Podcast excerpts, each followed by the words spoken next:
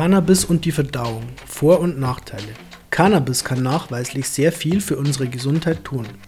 Nicht umsonst hat man endlich einer Legalisierung im medizinischen Bereich zugestimmt. Cannabis auf Rezept also, wovon nun hoffentlich vielen Patienten ausreichend geholfen werden kann. Doch wie sieht es mit unserer Verdauung aus? Kann Cannabis hier die Verdauung verbessern oder macht es alles schlimmer? Wir möchten die genauen Vor- und Nachteile auf unsere Verdauung analysieren. Wie beeinflusst Cannabis die Verdauung? Wissenschaftler und Forscher beschäftigen sich seit sehr vielen Jahren mit dieser Frage, um genau zu sein seit Jahrzehnten. Und sehr viele Studien haben zu einem besseren Verständnis im Bereich der Wirkungen auf unseren Körper beigetragen.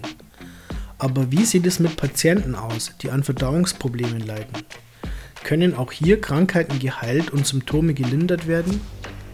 Das ECS Endokannabinoide System befindet sich im Gehirn, genauer genommen im zentralen und peripheren Nervensystem.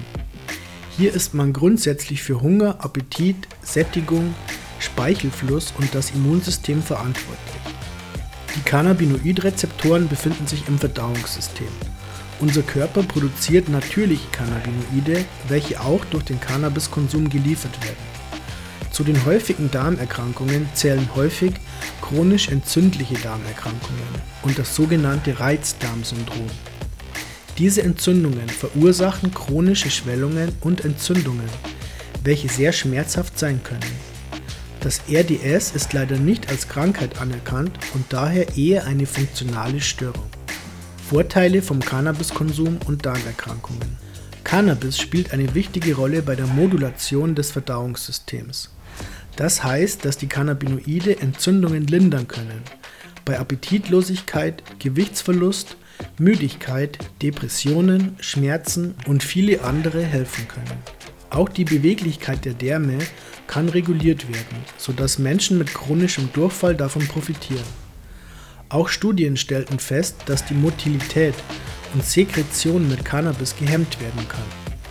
Auch der Appetit wird mit Cannabis und Marihuana durchaus stark angeregt.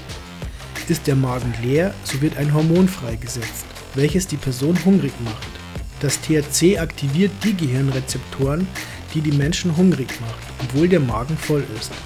Menschen mit appetitsenkenden Erkrankungen könnten davon profitieren. Nachteile des Cannabiskonsums auf unsere Verdauung. Leider ist nicht alles gut, was mit Cannabis und unserer Verdauung zu tun hat. Auch wenn Cannabis bei vielen positive Auswirkungen auf diverse Erkrankungen hat, so fühlen sich viele Menschen auch mit den Auswirkungen von Cannabis benachteiligt und schlecht. Wer also mit Stress oder Angst an den Konsum herangeht, der sollte lieber gleich die Finger davon lassen. Immerhin reagieren viele Menschen unter Stress und Angst mit einer verschlechterten Darmfunktion. Auch Menschen mit dem sogenannten Cannabinoide-Hyperemesis-Syndrom könnten durch den Konsum Übelkeit und Erbrechen erfahren. Auch Pankreatitis könnte mit Cannabis verschlechtert werden. Allerdings sind auch hier die Forschungen noch recht ungenau und viele Fragen längst nicht aufgeklärt. Positiv oder negativ? Cannabis kann also positive oder negative Auswirkungen auf unsere Verdauung haben. Allerdings hängen die Faktoren dafür vermehrt von der jeweiligen Person ab und auch die Persönlichkeit spielt eine Rolle. Auch das Mischen mit Tabak und das Rauchen in einem Joint kann von vielen eigentlichen Nichtrauchern nicht vertragen werden. Der Rauch allgemein kann den Darm auch reizen. Daher ist THC vielleicht mit positiven Auswirkungen verbunden. Einige sollten jedoch die Konsumform ändern. Da wir aktuell medizinisches Marihuana auf Rezept erhalten können, so kannst du dich bei eben genannten Beschwerden auch an deinen Arzt wenden.